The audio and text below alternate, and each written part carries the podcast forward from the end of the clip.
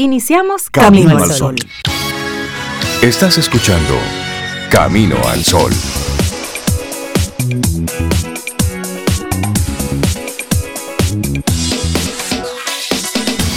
Buenos días, Cintia Ortiz, Sobeida Ramírez y a todos nuestros amigos y amigas Camino al Sol oyentes. Buenos días, ¿cómo están? Hola Rey, igual saludo yo a los Camino al Sol oyentes en el día de hoy. Buenos días para ellos, para ti Rey, para Cintia, buenos días, para Laura Sofía. ¿Ustedes cómo están hoy? Te veo muy bien, Rey. Ay, yo estoy bien. Sí, sí, bien. listo, desayunado, con café, ya ah, tomé agua. Las vitaminas temprano, ya, listo. ¿Listo? Sí. Listo, las 7 y 2. Listo. Resuelto. Buen día, hola Sobe Rey, buenos días a Laura y a ti Camino al Sol oyente, feliz día, ¿cómo estás?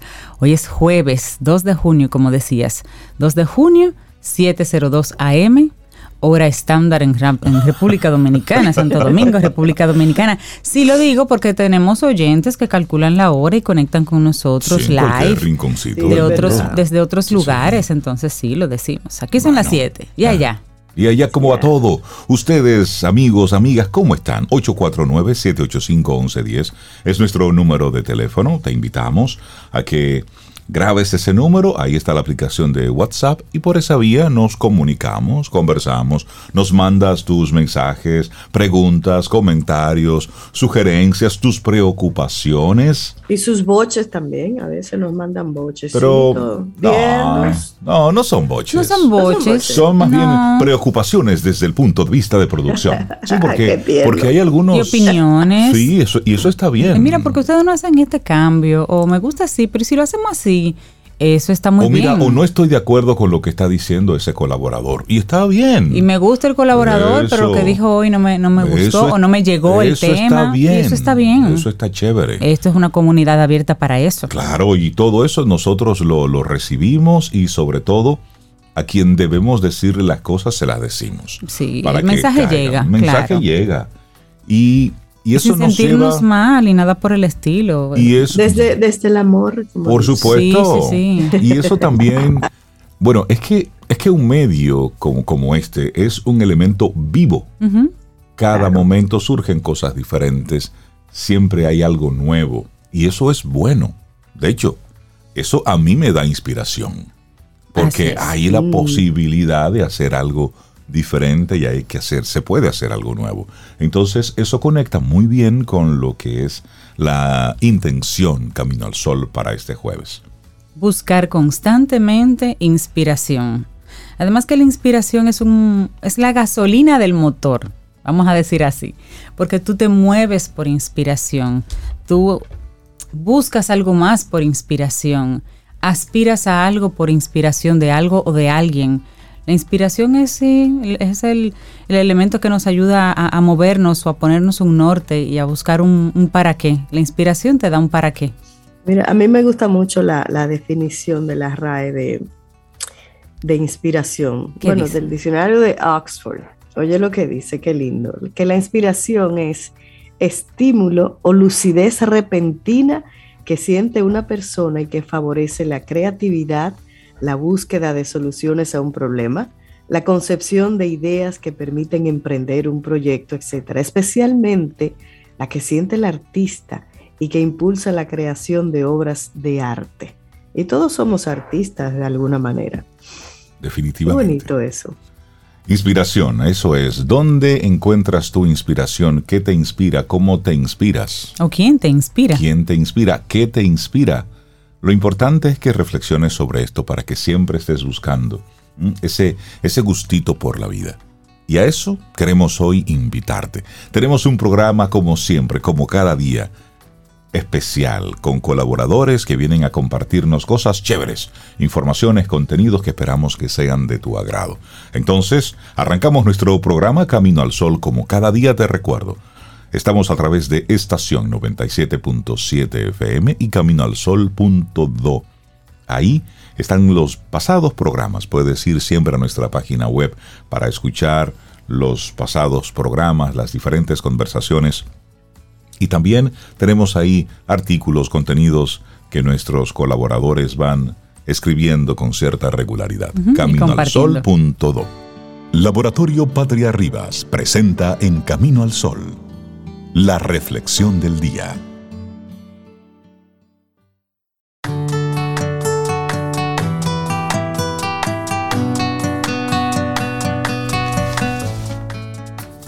Si tus acciones inspiran a otros a soñar más, aprender más, a hacer más y ser mejores, eres un líder.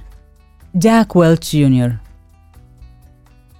Y seguimos avanzando en este camino al sol. Nuestra reflexión en esta mañana. Encontrar la inspiración en el fracaso. ¿Qué te parece? Bueno, pues equivocarse para muchos es un pecado capital. El fracaso es merecedor de una sanción de esas que son muy duras, duras, duras, dependiendo de lo estricto que sea el evaluador o lo desastrosas que hayan sido las consecuencias.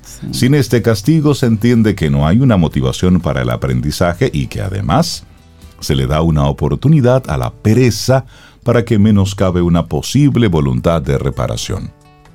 Bueno, los errores no son los malos de la película, como nos quieren hacer creer. Es lo que hagamos con los errores, lo que determina su sentido. Es donde los pongamos en el hogar de nuestra conciencia, lo que va a determinar el papel que van a jugar en el futuro. De una manera u otra, en nuestras manos reside el poder de señalarles un lugar para que sumen o para que resten. Y hacemos una primera pregunta para comenzar esta conversación. El fracaso. ¿Es un verdadero fracaso? Qué buena pregunta. Bueno, pues cuando algo no sale como queremos, tenemos dos opciones bajar los brazos y no volver a intentarlo, o usar el error como un puente para seguir adelante y sortear ese obstáculo. La diferencia puede parecer bastante simple en la teoría, pero a veces en la práctica no es tan fácil de plasmar. Durante años y años el error y el fracaso han sido demonizados y puestos en el lado de los malos, cuando en realidad pueden incluso considerarse como tus amigos. Todo depende de la actitud que tomes ante una equivocación. ¿Continuarás una y otra vez cometiendo la misma equivocación o aprenderás de ese fallo para no repetirlo? El primer paso es el más difícil. No, no se trata de equivocarse. Eso es lo más fácil del mundo. Equivocarse lo hace cualquiera. Somos personas de carne y hueso y no podemos hacer todo perfecto. Lo complicado y en lo que hay que trabajar es en reconocer los errores Megan McArdle indica en su libro El lado bueno de las caídas, que en inglés es The Upside of Down, que desde la antigüedad tenemos una percepción equivocada y una muy poca tolerancia a los errores. Cuando las comunidades se dedicaban a cazar y a recolectar la comida, los fracasos se olvidaban rápidamente porque debían volver a enfocarse en encontrar el sustento para la familia. Sin embargo, con el descubrimiento y posterior desarrollo de la agricultura, cada persona pasó a tener una tarea específica que en conjunto hacía que los cultivos sean buenos y copiosos cada temporada.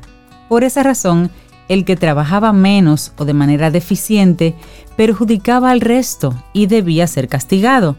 En el sistema laboral de los siglos posteriores se empleó un sistema similar. La escuela no fue ni es la excepción. Se persigue siempre la perfección, la mejor calificación en los exámenes, el trabajo mejor hecho, cuando en realidad debería fomentarse la experimentación y la actitud ante el fracaso.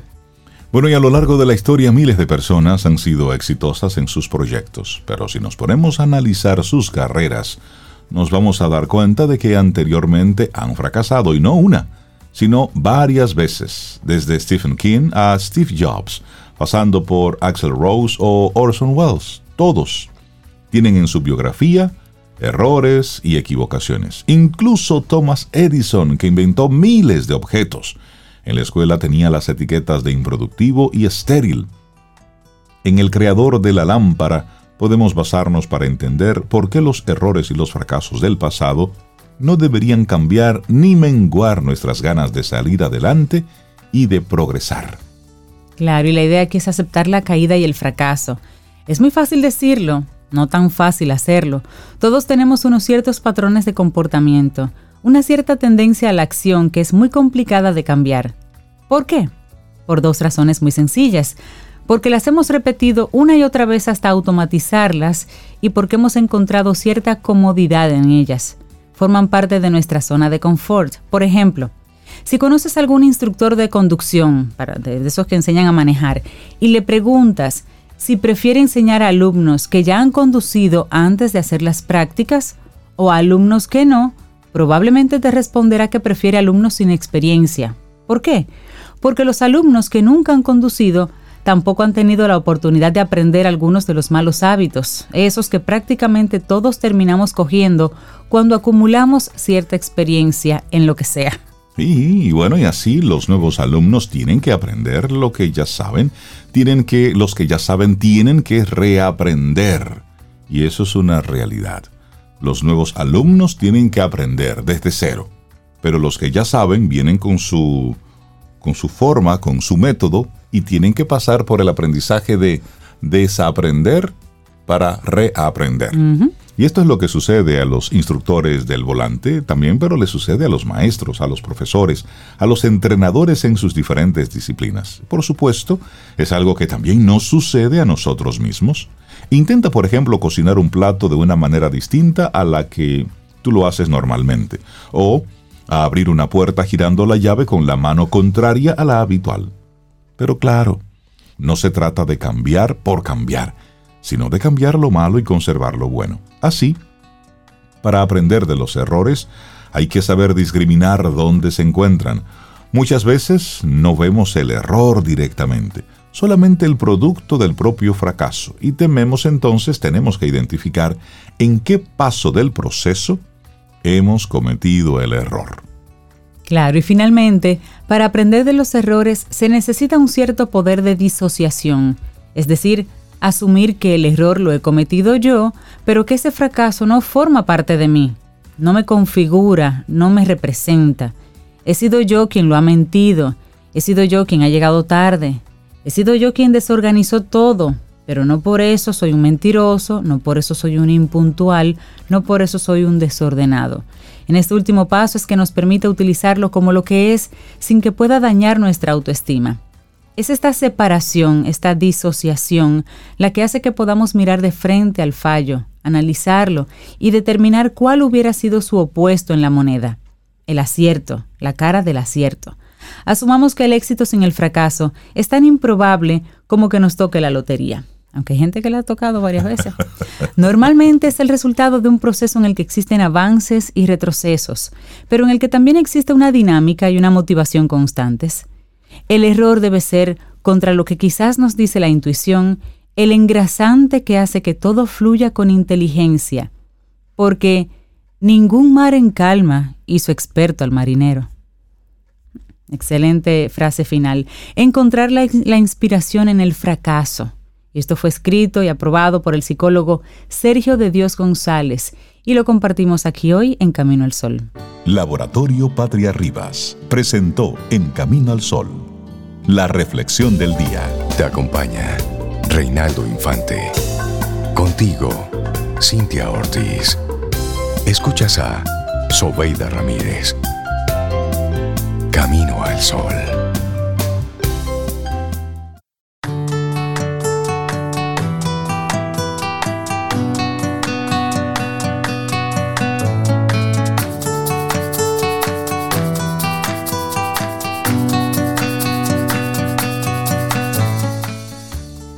Y hablamos de la inspiración y que busques lugares, personas, cosas que te inspiren. Agatha Christie tenía una frase al respecto. Ella decía, la tristeza es la cuna de inspiración de todo escritor.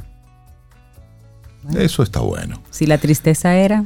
Bueno, hay vidas ahí, actores, productores, escritores, creadores que tienen una vida personal terrible, pero luego en el escenario entonces admiramos a, ese, ese intérprete, admiramos a ese gran creador, pero desconocemos la vida terrible que hay detrás de ese personaje.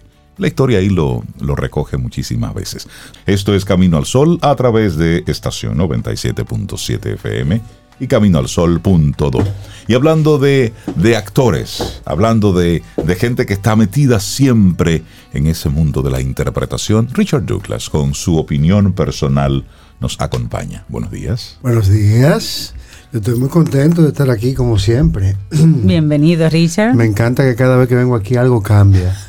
Entonces, eso me, como dijo hace un ratico Cintia, eso me, me, pone a, a dispararme diferente.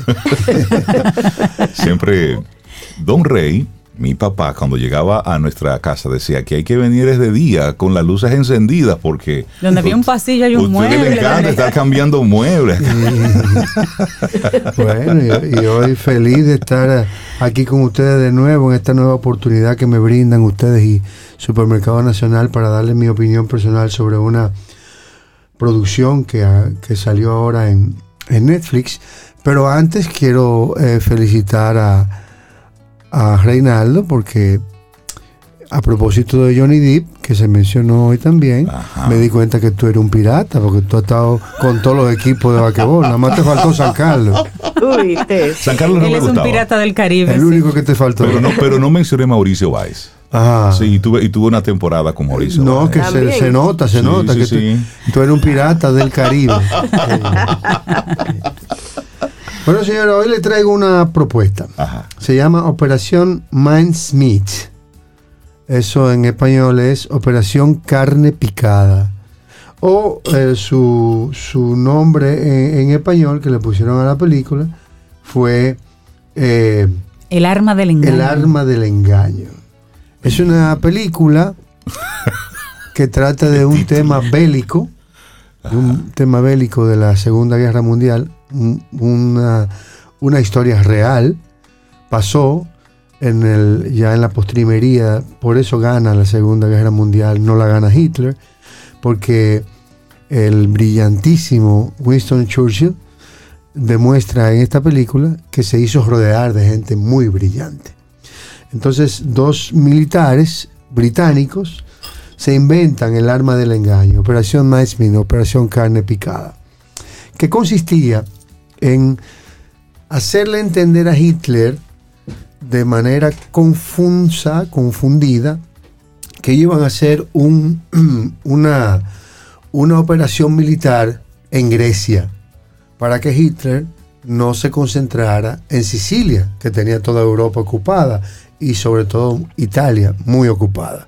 Entonces, para eso se inventan un, un detective, un, James Bond, ¿no? un especialista de, inteligencia que, que, supuestamente se cae un avión en España, ellos tumban un avión en España, lo tumban, solo dicen que lo tumbaron porque en esa época no había satélites ni nada de eso que podían decir, sí, se cayó.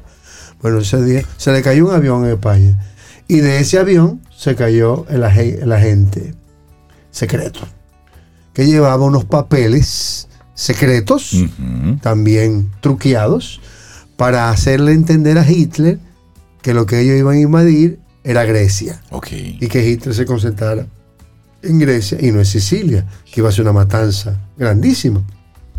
Entonces, Hitler, que tenía planeado ya su invasión a Sicilia, su ataque a Sicilia, modifica en último momento la estrategia. La estrategia se va para Grecia, ahí en Grecia lo atrapan, pierde y gana, no gana la Segunda Guerra Mundial, ganan los ingleses o, las fuerzas aliadas dirigidas por los ingleses, gracias a este invento de todos militares. Gracias a Dios que tuvieron ese invento. Sí, que están muy bien eh, eh, representados por Colin Firth, no mm. tengo que hablar de Colin Firth, por, y por Matthew McFadden Matthew McFadden son dos actores británicos muy, muy avesados, muy, muy buenos, que han hecho muy buenas cosas, ganadores los dos del Oscar, del BAFTA, del Globo, de casi todos los premios.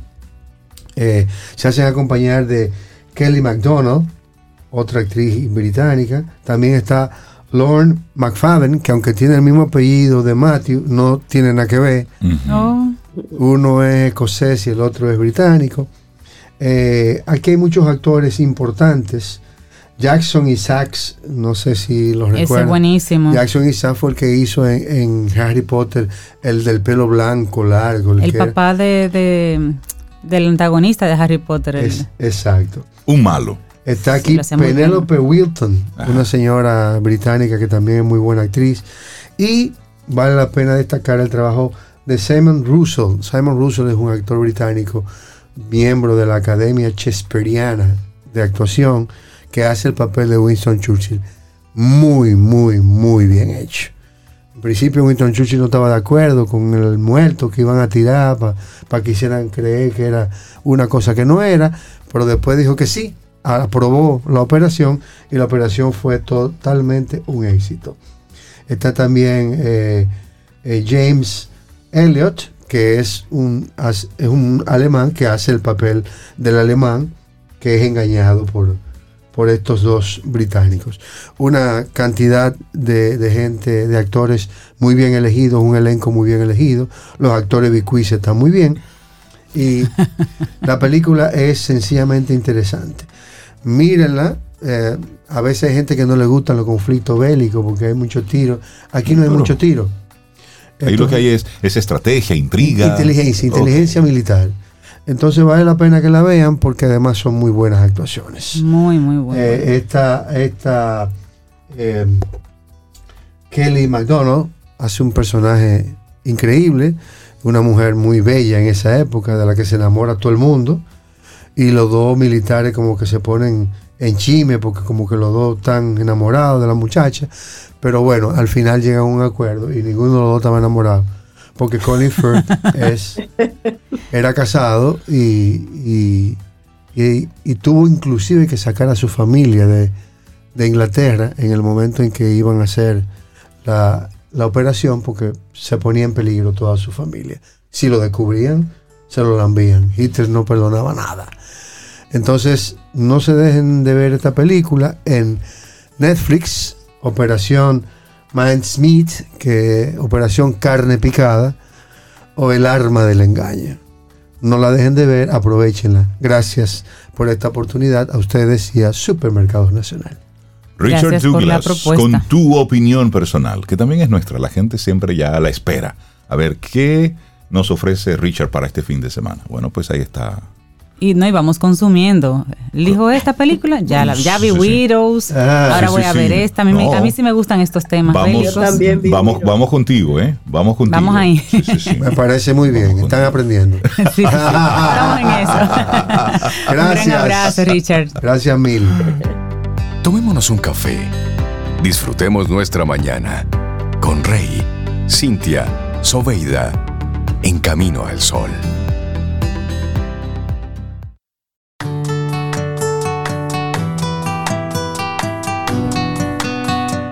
Sara Despradel, con un máster en finanzas, tiene muchísima experiencia ayudándonos a salir de, las deudas, a organizar nuestras finanzas personales, pero sobre todo a cambiar los paradigmas que han sido instalados en nuestro sistema a través de las generaciones, que esos son difíciles. Entonces, Sara como que decidió ponerse para ese tema. Con amor y paciencia. Con amor y paciencia. Sara, buenos días. Muy buenos días, ¿cómo están ustedes? Muy bien, Sara. Viéndote muy linda. Ay, gracias, gracias igual, Cintia. Agradeciendo siempre tus temas. Mira, mira Sobe ahí. Sobe. Adiós, adiós, Sara. Corroboro ahí con Cintia, me dicen, corroboro con Cintia. pero que Sara siempre anda buena moza, porque Sara es modelo. Discúlpame. Si, hay miseria, fue modelo, siempre aprendí si hay miseria que no se note. Entonces, pecho erguido, vista al frente. En mis peores momentos financieros yo era imagen de marcas, blogger. Eso eso. Eh, entonces es correcto. Claro, claro. No, que el otro no, tiene que No, no, no, no, no, jamás. Es la actitud. Jamás, sí. Tu trapito lo lavas tú en tu casa. Así mismo, así yo, mismo. yo creo en eso. La actitud. Sara Despradel, tú has estado, por cierto, te felicito de forma pública por todos los contenidos que estás publicando diariamente. Cada post que tú colocas es un aprendizaje, es un wow. Esto que dice Sara es interesante. Y el tema que nos traes hoy, presten atención. Sí, he, estado todos estos días con unos temas un poquito más profundos de relación de la madre con nuestras finanzas, etcétera, pero entiendo que ya a mitad de año eh, ha habido como una ola de personas endeudadas. Incluso el lunes activé un curso porque justamente hay una ola de personas endeudadas y entiendo que hay que prestar atención. Claro. Hoy el, tema, es eh, excusas que nos mantienen endeudados. Ahí está. Que las he ido identificando trabajando con mucha, mucha gente. Es decir, esas son las cosas que nos vamos diciendo. Sí, que nos vamos diciendo. el cuento que nos vamos haciendo. Así mismo. La primera, la deuda es normal. Es, eh, es tan normal que entendemos que es buena. El hecho de que todo el mundo esté endeudado no quiere decir que tú tengas que estar endeudado. Exacto. Y todo lo que vamos a hablar en relación a deuda es de deudas malas, porque hay deudas que son tóxicas, igualito que las personas tóxicas, que te drenan, te quitan la paz. O, o sea, todo lo que cada vez que me voy a referir a deuda no voy a hablar de deudas buenas, sino de las malas que tienen que ver con consumo que te mantienen en el pasado, que estás pagando algo que ya pasó, que no va a ganar dinero para que filtremos por que ahí. necesitabas y demás. La segunda excusa, necesito crear crédito. En Estados Unidos, 8 de cada 10 personas está endeudada. Aquí no hay una estadística eh, tan actual con, con, relación al tema. Yo creo que aquí como 11 de cada 10. aquí todo el mundo debe algo. Colmo, cuando me ha tocado trabajar asesorías de dominicanos que se van a Estados Unidos, prestamistas, o sea, yo digo, no, no lo puedo creer, o sea, se mantiene el mismo estilo. El mismo patrón. Sí. La tercera excusa, el dinero es difícil. O sea, si tú tienes esa relación y ese concepto y aquí viene la parte otra vez interna, de que si tú, imagínate un amigo, si tú lo tratas mal, si tú no le llamas, no le prestas atención, no estás para él, nunca se va a quedar contigo. Lo mismo pasa con el dinero. Si yo entiendo que es malo, él se va a alejar de mí.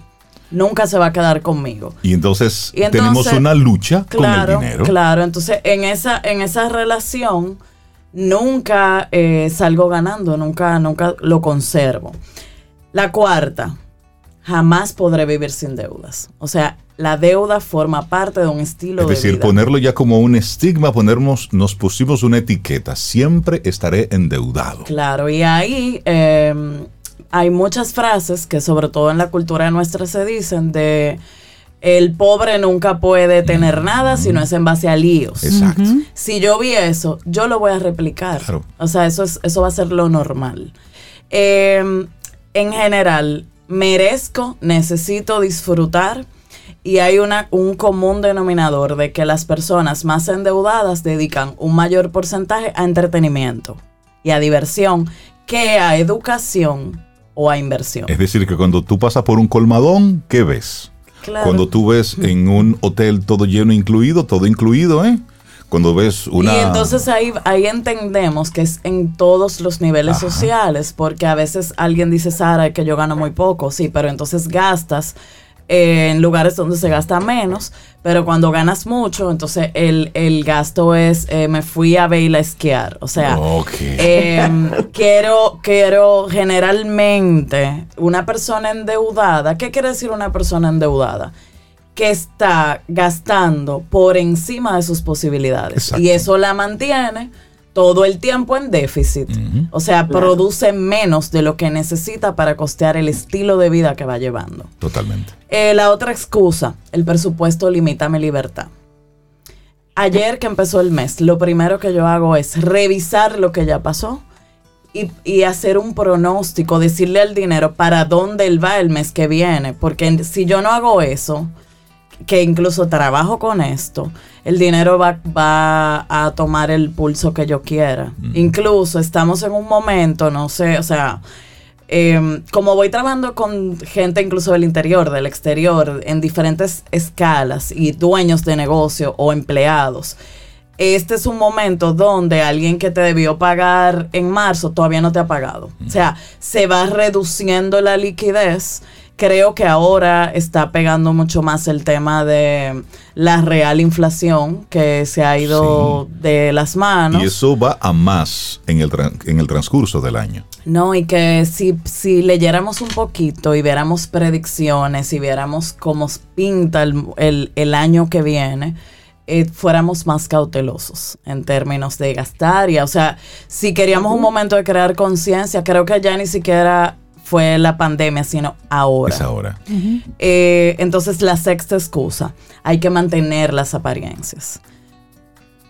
Eh, recuerden que se promuevo, no importa tu situación bancaria, tu proyección personal tiene que ser la mejor, ¿verdad? O sea, no, no promuevo incluso todo lo que tengas roto, todo lo que tengas dañado. Hay cosas que auténticamente llaman miseria. Un carro con un choque. Claro. Una ropa descosida, unos zapatos sucios. Es decir, usted no puede andar por la vida descascarado. Claro que no. No. Pero si yo me llevo de la presión del vecino, Que es otra de mis amigos, es otra de las redes, de ver esas fotos perfectas en... Yo tengo un pie casi en Bali o en Italia. Ajá. Eh, pero todavía yo no he hecho ese viaje a Italia porque mis prioridades eran otras. Entonces yo tengo que saber que eso que yo quiero, tengo que poderlo costear sin que sea luego un dolor de cabeza o tener una resaca financiera Por por, ese, por ese gustazo, vamos a decir. Entonces, ese mantener las apariencias tiene que ir al ritmo que mi bolsillo me permita, porque de lo contrario, siempre la deuda va a estar presente en mi familia. Eh, la séptima excusa, lo quiero y lo quiero ahora. O sea, cuando tus decisiones financieras no incluyen la paciencia, no incluyen poder esperar, poder programarme, en lugar de, o sea, si yo lo quiero, yo voy a hacer un plan, no puedo ahora, pero en diciembre yo voy a poder. Es más, eh, menos traumático. Recuer- recuerdo el año pasado cuando lancé la guía Avanza, que me dijo una chica muy hermosa, Sara, pero tú tienes un celular con dos camaritas. Y yo, ¿Y? ah, es el que puedo ahora mismo. Y- ¿Y cuánta camarita hay que tener? Dime. Oh, bueno, ahora mismo, ahora mismo tengo el último, último, tiene porque vivo de esto, claro. pero lo compré cuando pude. O sea, luego de No que cuando usé el dinero para la inversión de las, de las guías. Cintia tiene una cámara. Ay, Cintia. Ahora voy a averiguar cuánto tiene. El mío tiene una camarita. No, pero la diferencia es que yo realmente como no hago cosas en redes y demás, y para mí el celular es para hablar, Claro, puede claro. no tener camarita. Claro. Pero entiendes, o sea, ya hemos llegado Claro. al punto de querer decirte, Cintia, pero tú estás atrás, que no tienes el último Que me lo han celular". dicho. Te lo han dicho. Sí. Ay, a O mí sea- me, me decían eso en una época. Sí. Pero yo aprovecho, Sara, un truco, Sí. las ofertas de las telefónicas. Yo, yo Sí, no pago las dinero por un ofertas. celular o pago. Claro, yo, yo también aprovecho ofertas, o sea, y además yo no sé, eh, yo te puedo ver y puedo creer que, que, que sé tu estilo, pero yo no sé la realidad financiera tuya. Para yo decirte, tú tienes que tener tal cosa, pero peor aún, siempre te van a decir, pero tú tienes que Correcto. honestamente entender, lo puedo costear ahora sin sacrificar lo realmente importante. Y aquí hay dos cosas a tomar en cuenta para que quede bien claro. Una cosa es tu mostrarte descuidado. Claro. Porque eso llama a la miseria. Es decir, andar desaliñado, andar roto, sucio, eso trae miseria. Y si en eso también está en el bolsillo, pues imagínate, eso se, se multiplica. Y le estás diciendo al universo, hey, esto es lo que hay y me siento cómodo así. Claro. Sí. Eso es una cosa. Lo otro es tú dejarte llevar por el ritmo del, del consumismo. Entonces, a lo que te queremos invitar es a- al consumismo, pero diferente. Sí. Con tu mismo celular, con tu mismo carro, con tu misma casa, pero la casa pintadita, el carro lavado, Y que el limpiecito. cambio surja porque tú quieres Por algo su- mejor y para que ti. te hayas preparado pero sin para presión eso. del otro. Sí, y que te prepares. hay otra cosa en la vida, o sea, los millonarios, por ejemplo, que me encanta. Yo admiro ese, ese manejo eficiente del dinero que te permite mantener riqueza Exacto. con el eh, a, a largo, A largo plazo. plazo. Eh, es, son más coherentes entre lo que de verdad quieren y lo que tienen y lo que disfrutan. O sea, una persona que se maneja mal te dice todo el tiempo, mi, mi vida, en mi vida me encantaría viajar o me encantaría vivir en la casa de mis sueños, pero ¿qué estás haciendo? O sea, gran parte de tus recursos se van para pagar la tarjeta, para pagar un préstamo, para pagar un extra crédito, para pagarle a un prestamista. Entonces hay menos coherencia entre lo que de verdad te hace feliz, lo que de verdad quieres y lo que estás pagando. Yo he escuchado personas decir, refiriéndose a personas ricas, que las consideran tacañas. Por eso que son ricos, porque no gastan en nada, son unos tacaños. Y es lo que tú dices, son muy precavidos a la hora de gastar. Ellos entendieron que yo consumo lo que de verdad necesito y quiero, y ya yo lo pensé. No compran de manera emocional. Y otra cosa, no necesariamente tacaños, sino en lo que de verdad te llena, gasta sin freno. Exacto. Para gastar menos en lo que no hace sentido. Y ahí es que las finanzas son totalmente personales. Esa es la diferencia. Una joven soltera que me dice, Sara, mi prioridad es tener muy buenos zapatos, muy buena cartera. Bueno, en el año vamos a comprarte una muy buena cartera y no está todo el tiempo comprando eh, carterita de 5 o 10 dólares. Pero si eso te hace feliz, entonces a ella no le hace feliz la decoración y nota al mismo tiempo que cada vez que hay un especial llenando la casa de artículos. O sea, es ir teniendo coherencia, o sea, una línea entre lo que de verdad te llena y lo, y lo que de verdad diriges tu dinero.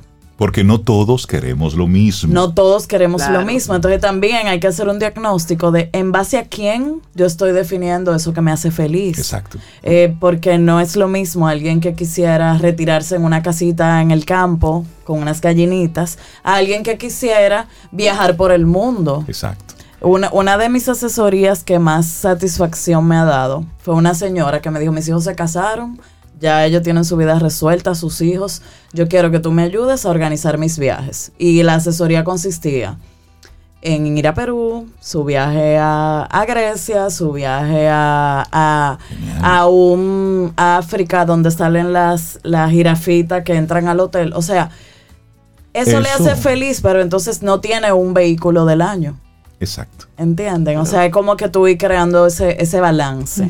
Porque también tener solamente riqueza económica es una vida eh, que no tiene, que no, que no nos sirve tampoco porque te va a faltar la salud. Porque al final, ¿qué ocurre? Que todo eso por lo cual te sacrificaste, luchaste, te esforzaste, luego otro simplemente lo salta para arriba. Una vez te sacan de la casa con los pies para adelante. Entonces, dentro de esas excusas que nos mantienen endeudados, sobre se ríe. Tira que eso fuerte, Reinaldo. Sí, pero al final. Él tira ese bombazo desde el amor.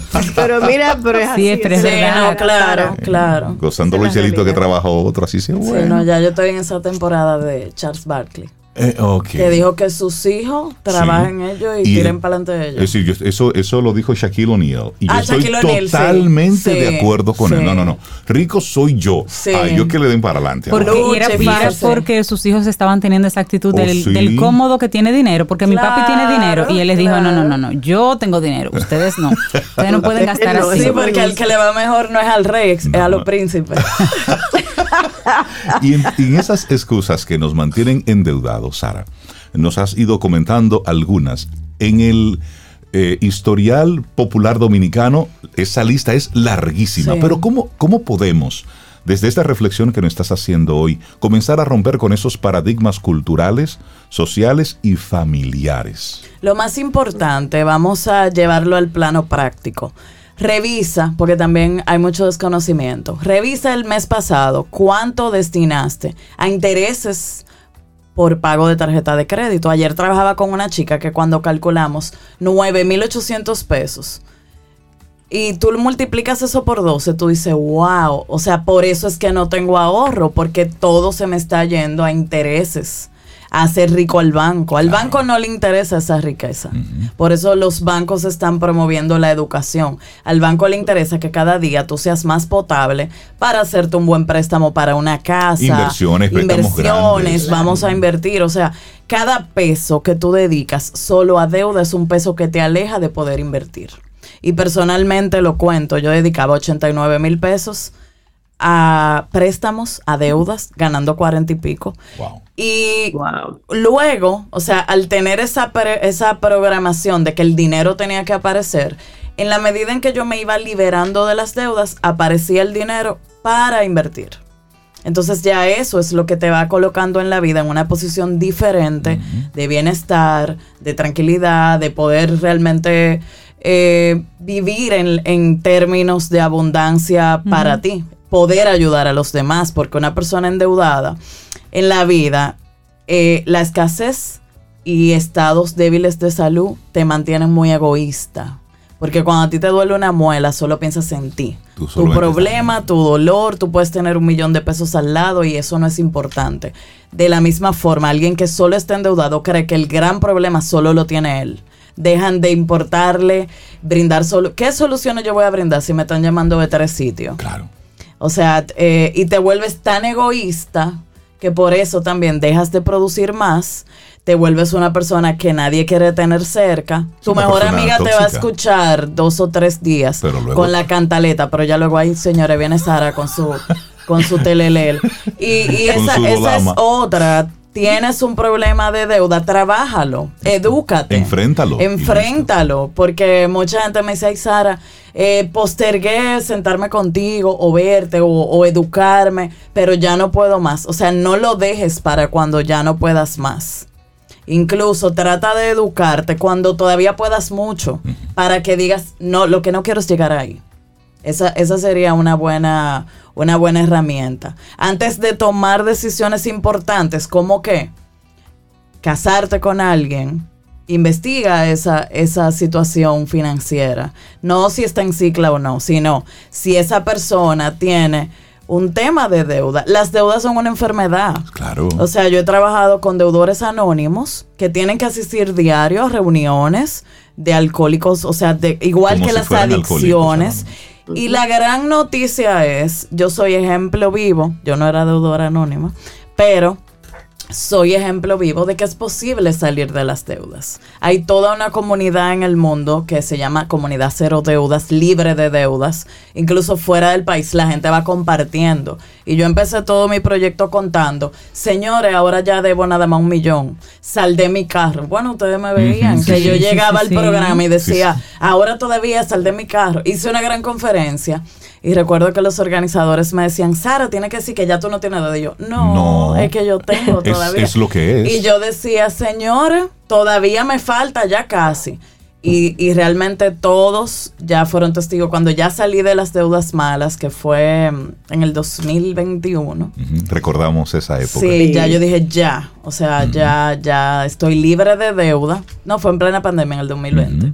Y, y, eso lo hace realmente auténtico. el que, el que poco a poco, y también digo, al igual que esas dietas, quien ha estado de que una dieta de un té y de una pastilla milagrosa, eso no sirve para nada. Para nada. A mí me tomó ocho años salir. O sea, lo que yo enseño y lo que yo promuevo y lo que muestro hoy día, no fue que fue, ay, de un día para otro, ella arrancó y Ni pura teoría. No, no, no. O sea, eh, al igual que todo lo que, lo que nos cuesta agotar un proceso y en ese proceso obviamente también tu dosis de desapego, de perder todo y realmente entender que el valor no lo... Sara es la misma cuando no tenía nada que ahora. En ese momento yo sabía que yo, yo voy a llenar estadio, ese es mi plan. Pero yo lo sabía cuando estaba en una situación eh, terrible, en una situación retadora, que era, esa era una etapa de mi vida, no mi vida. Ese no era el final. Ese era el proyecto. Exacto. Entonces, si tú estás en una situación eh, complicada financieramente, lo primero que pierdes es la fe. Entonces, uno tiene que trabajar esa fe, esa espiritualidad, eh, hoy en día, por ejemplo, para mí es sagrado mi meditación, eh, tomar un momento para entender que lo importante es el presente, el día de hoy. Eh, por más planificación que haya, mañana todo puede cambiar. Y entonces lo verdaderamente importante a la hora de tu vivir sin deuda es entender que necesitas poco y que de lo poco que necesitas, necesitas muy poco. Así es. Y es hacer ese acto de conciencia es un acto de responsabilidad.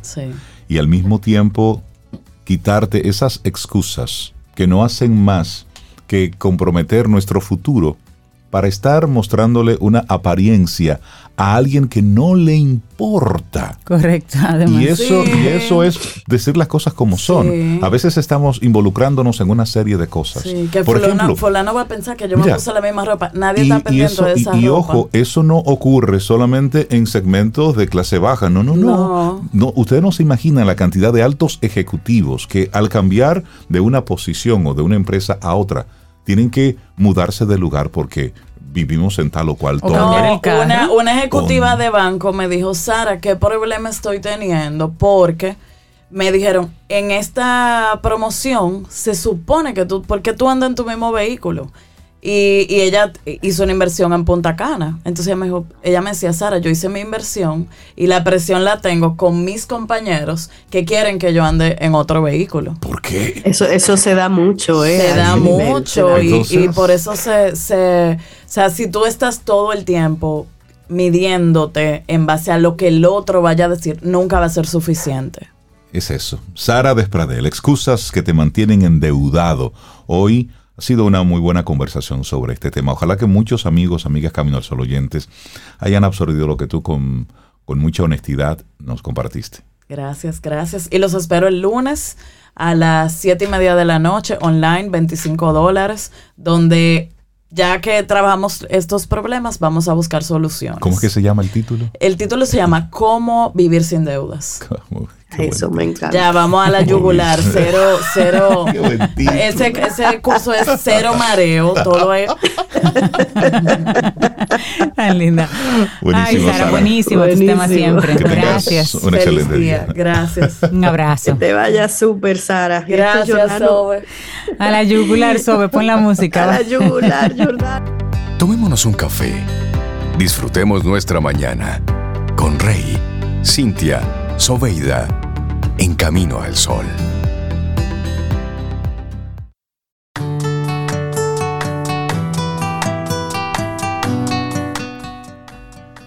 Y me encanta ese tema que nos dejó aquí en el, en la, en, la, en la, mente, digamos, en el corazón, nuestra querida Sara Despradel con eso de las deudas. Y esta frase que voy a compartir ahora es de Bertrand Russell, que medio se puede mezclar un poquito con ese, con ese tema que acabamos de, de compartir. Dice esta frase, una buena vida es aquella inspirada por el amor y guiada por la inteligencia. Bertrand Russell. Guiada por la inteligencia. Sí, sí, sí, Y en estos días muchos de nuestros colaboradores han estado hablando de, de situación económica, de la previsión que debemos tener, de hacer una proyección, de estar despiertos con lo que está ocurriendo a nivel local, a nivel internacional. De hecho, a principios de, semana recordábamos una época en la que República Dominicana tuvo una crisis económica importante que nos puso de rodillas. Y eso no se puede tapar con un dedo, no importa que sea que haya sido del gobierno o del partido actual. Fue una época terrible que muchos recordamos. Pero ¿qué sucede? Es para nosotros aquello que ocurrió, contrastarlo con lo que está pasando ahora y proyectarnos un poquitito hacia el futuro, no estar dormidos. Estamos viendo muchas informaciones locales donde se habla de, de cómo este es un buen momento para invertir, de que estas son épocas para mirarlo con mucho optimismo. Sí, sí, sí, todo eso está bien y nosotros nos sumamos a, ese, a, ese, a esa línea de pensamiento. El mundo ha estado fastidiado, lo está y estará. Esa es otra forma de pensarlo. Sin embargo, creo que cualquier tipo de decisión que se tome en esa misma línea debe ser desde, desde la responsabilidad de la información y desde el conocimiento que, que, puedas tener de lo que está ocurriendo y de las proyecciones que se van haciendo. Entonces, sí, porque aunque el mundo haya estado así, esté y estará, siempre hay personas que ahí encuentran su bienestar y pueden trabajar su bienestar, la luz. Claro. Rey, Cintia, quiero agregar que, que lo que vamos a compartir ahora no es con el ánimo de, desanimar a la gente, de ser eh, oscuros en términos del futuro, es simplemente como que aterricemos. Pongamos los pies bien sobre la tierra y hagamos conciencia de dónde estamos en este momento y qué hacer. Para que podamos tomar decisiones acertadas. Esto es una reunión estratégica de Caminar Solo Oyentes que estamos teniendo. Así es. Entonces, ¿qué es una recesión? ¿Cuándo fue la última? Y por qué su sombra hace temer nuevamente los mercados alrededor del mundo. Sobre eso es que vamos a estar nosotros reflexionando un poco ahora. Bueno, y lo que pasa es que en los pasillos de Davos, ¿recuerdan la reunión? El tema hot del momento fue si viene o no viene una recesión global, y eso fue lo que los medios fueron recogiendo. Las advertencias entre los que manejan los mayores fondos de inversión del mundo han venido sumándose una a una en las últimas semanas, aunque con matices. Unos son más pesimistas que otros. Los responsables de administrar miles de millones de dólares y los políticos han estado analizando públicamente el tema confirmando el hecho de que en las altas esferas de poder es una preocupación relevante esto de si es hay o no hay o habrá o no habrá una recesión. El jefe del Banco Mundial, David Malpass, advirtió hace unos días en un evento empresarial que es difícil ver cómo evitamos una recesión a medida que aumenta el precio de la energía, de los alimentos y de los fertilizantes alrededor del mundo. La idea de que los precios de la energía se dupliquen ya es suficiente para desencadenar una recesión por sí sola, decía él en esa reunión. Pero hay otras, hay otras propuestas, digamos. Claro, y con un tono más recatado, pero también preocupante, la directora del Fondo Monetario Internacional, Cristalina Georgieva, sostuvo que el horizonte se ha oscurecido.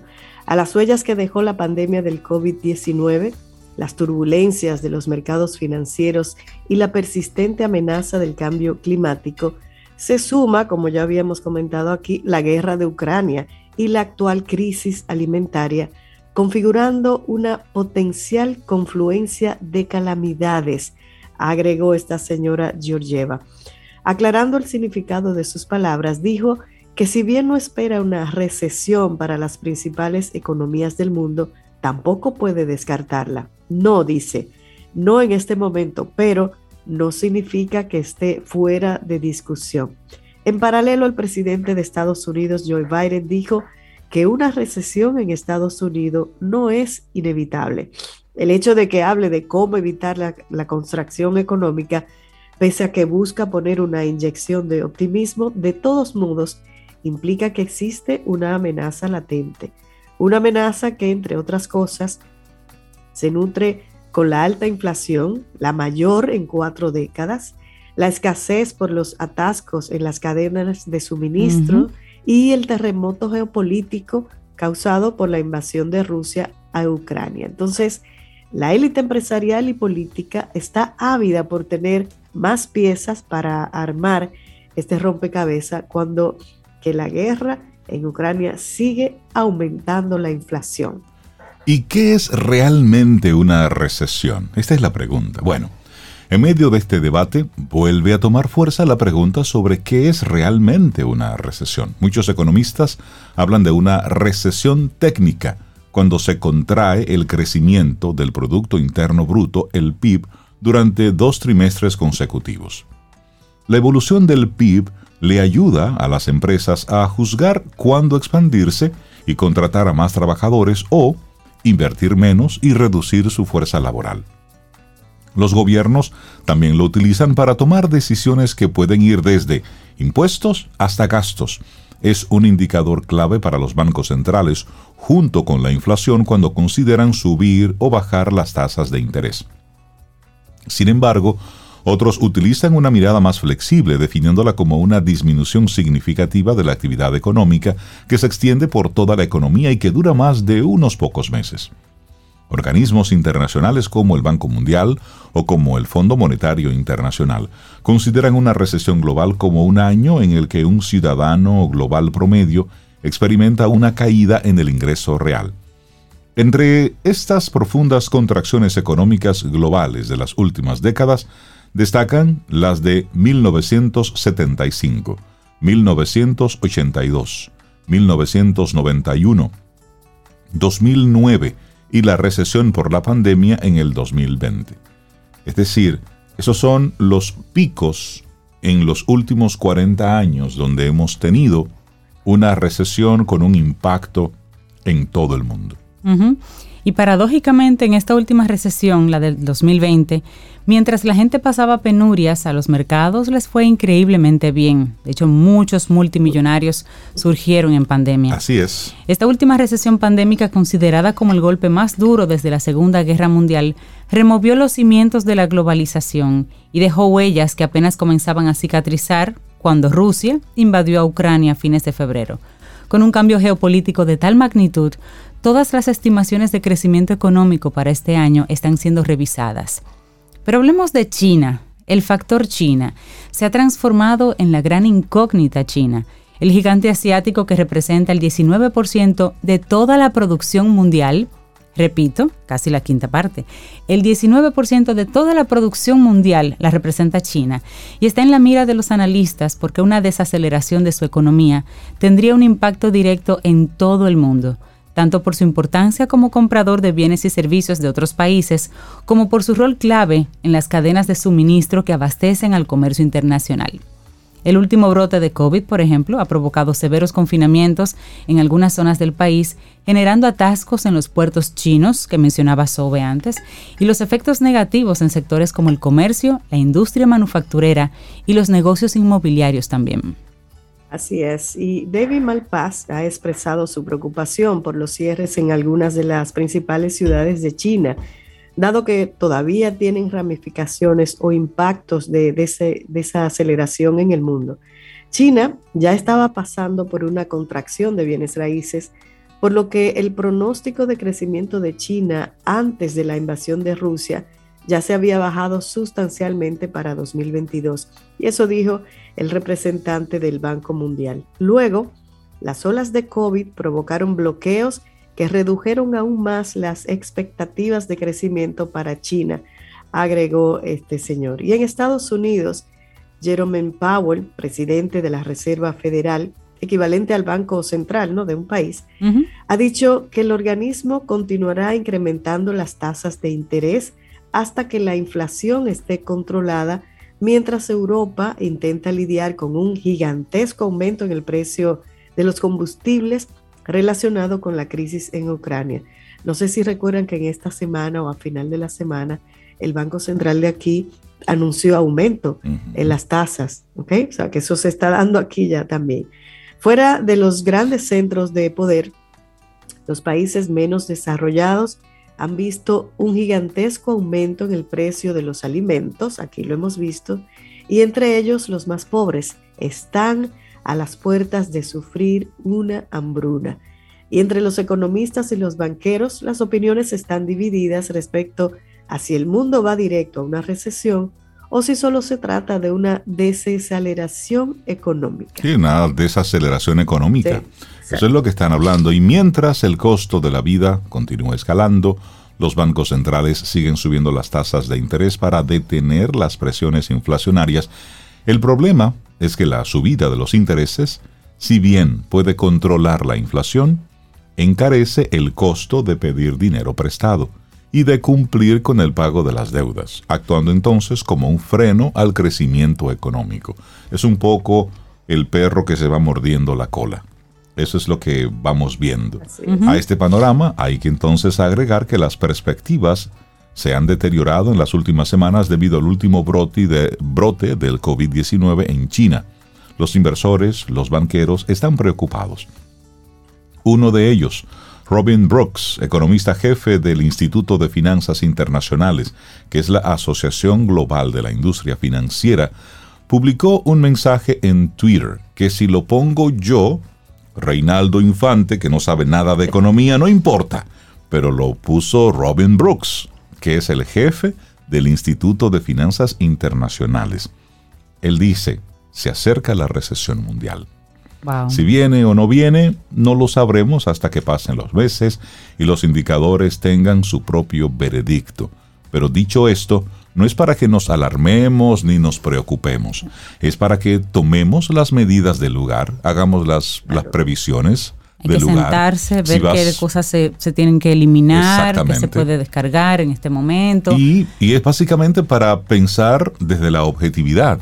Cuidado con los, eh, con los préstamos de consumo. Eh, revisa los los, las inversiones y los compromisos que hagas que sean realmente inversiones.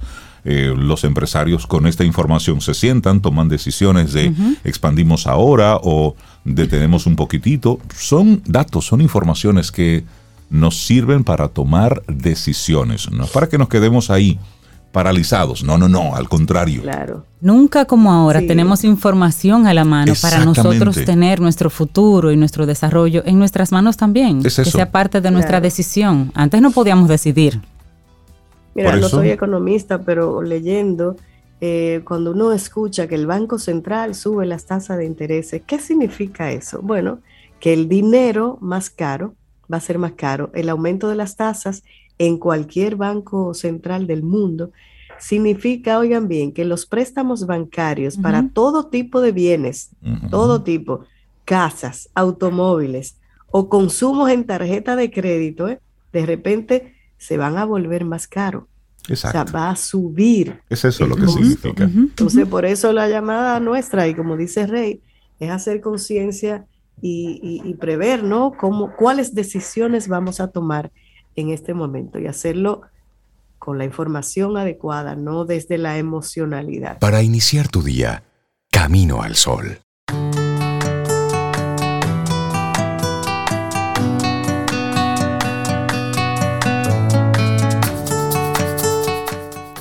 Dice Susan Sontag, amo las limitaciones, porque son la causa de la inspiración. Miren, Todas las cosas que van ocurriendo en este mundo, en esta vida, en este tiempo, nos dicen que esta es la mejor época para estar vivos. Porque ante todo lo que vamos escuchando o viendo, oye, cómo todavía siguen apareciendo cosas que nos asombran. y ha sido, oigan esto, es la noticia que ha dado la vuelta al mundo en las últimas horas, el hallazgo por accidente de la planta más grande del mundo. Wow, estamos encontrando todavía eso. Y la planta más grande conocida en la Tierra, Rey Cintia, una planta acuática de aproximadamente tres veces el tamaño de Manhattan. Ah, pero es grande de verdad. Y fue descubierta frente a la costa de Australia. Usando pruebas genéticas, los científicos constataron que una gran pradera marina en la costa oeste australiana es en realidad una sola planta. ¡Qué maravilla! Oye, eso, ¿qué? Y se propagó en forma clonal a partir de una sola semilla. Y eso fue durante al menos 4.500 años. Y la pradera marina cubre cerca de 200 kilómetros cuadrados. Y eso lo señalaron los investigadores de la Universidad de Australia Occidental. Oye, eso. Estamos hablando de que el equipo tropezó con este descubrimiento. Esto fue por accidente en la bahía de Shark, a unos 800 kilómetros al norte de Perth. Es decir, eso fue una chepa lo que encontraron ahí. Los científicos estaban estudiando la diversidad genética de una planta acuática llamada Posidonia australiana es común en partes de la costa australiana. Entonces, los investigadores recolectaron muestras de toda la bahía y examinaron 18.000 marcadores genéticos para crear una huella digital de cada una. Su objetivo era descubrir cuántas plantas componían la pradera marina. La respuesta nos dejó boquiabiertos. Solo había una, señaló la autora principal del estudio. Su nombre es Jane Edgall. Solo una planta se ha expandido más de 180 kilómetros en la bahía de Shark, lo que la convierte en la planta más grande conocida en la Tierra. Esta la planta. tranquila. Exacto. Como la dejamos tranquila tantos años, creció. Creció y creció. La planta también es notable por su capacidad de resistencia, ya que creció en lugares de la bahía con condiciones muy variables. Dice Elizabeth Sinclair, una de las investigadoras, parece ser muy resiliente, ya que ha experimentado una amplia gama de temperatura y salinidad, además de extrema luminosidad, condiciones que serían muy estresantes para la mayoría de las plantas. La especie generalmente crece a un ritmo de hasta 35 centímetros al año. Esa medida permitió a los científicos estimar entonces que la planta más o menos tardó unos 4.500 años en llegar a este tamaño que tiene. ¿Te imaginas? Wow. el equivalente a 20.000 canchas de fútbol, tres veces Manhattan. ¡Wow! Maravillome. Y esas son de las cosas que estamos viendo. Todo por dejarla tranquila. Sí. Oye, impresionante. Impresionante. 200 kilómetros ocupa una sola planta. Una planta. Y es más lo que nosotros desconocemos de lo que pasa aquí que lo que conocemos. Por eso hay una loca carrera mirando hacia el cielo. Queremos llegar hasta Marte cuando ni siquiera sabemos lo que tenemos en el closet. Entonces. Sí, sí, sí, sí, sí. No hemos mirado la despensa, es cierto. Sí, la cantidad de, animales todavía por descubrir, los espacios que están El mar sigue siendo un gran misterio. Exacto. Entonces, sabemos que afuera mm, sabemos que no sabemos lo que hay fuera. Eso, eso, de eso estamos claros. No sabemos lo que hay, pero de que hay, hay. No sabemos, pero es para que nosotros pongamos nuestra vida en perspectiva. Ese mega gran problema que tienes por delante, ponlo en perspectiva. Ese gran lío que tienes, ponlo en perspectiva. Enfréntalo, haz lo que tengas que hacer, ponte, ten la conversación que tengas que tener, e, ejecuta lo que tengas que ejecutar, pero pongamos nuestra vida en perspectiva. A eso queremos llevarte hoy en nuestro programa, que esa sea nuestra reflexión en el día de hoy. Y en esa poner la vida en perspectiva, buscamos entonces inspiración, que es la actitud camino al sol para este jueves. Así es que nosotros así vamos llegando ya al final de nuestro programa. No sin antes agradecer todos los mensajitos que nos están enviando a través de nuestro número de teléfono de WhatsApp, el 849-785-1110, que siempre están ahí y pendientes. Y los correos electrónicos y demás. Recuerda mandar tu mensaje al 849-785-1110, precisamente para que seas uno de los cinco ganadores del regalito de Seguro Sura en el día de hoy. Son servicios de Auto Sura. Y esperamos que hayas disfrutado del contenido del día de hoy. Recuerda nuestras vías para mantenernos en contacto. Hola arroba caminoalsol.do. Visita nuestra web y amplía más de nuestro contenido. Caminoalsol.do. Hasta, una, próxima, edición y pásala bien.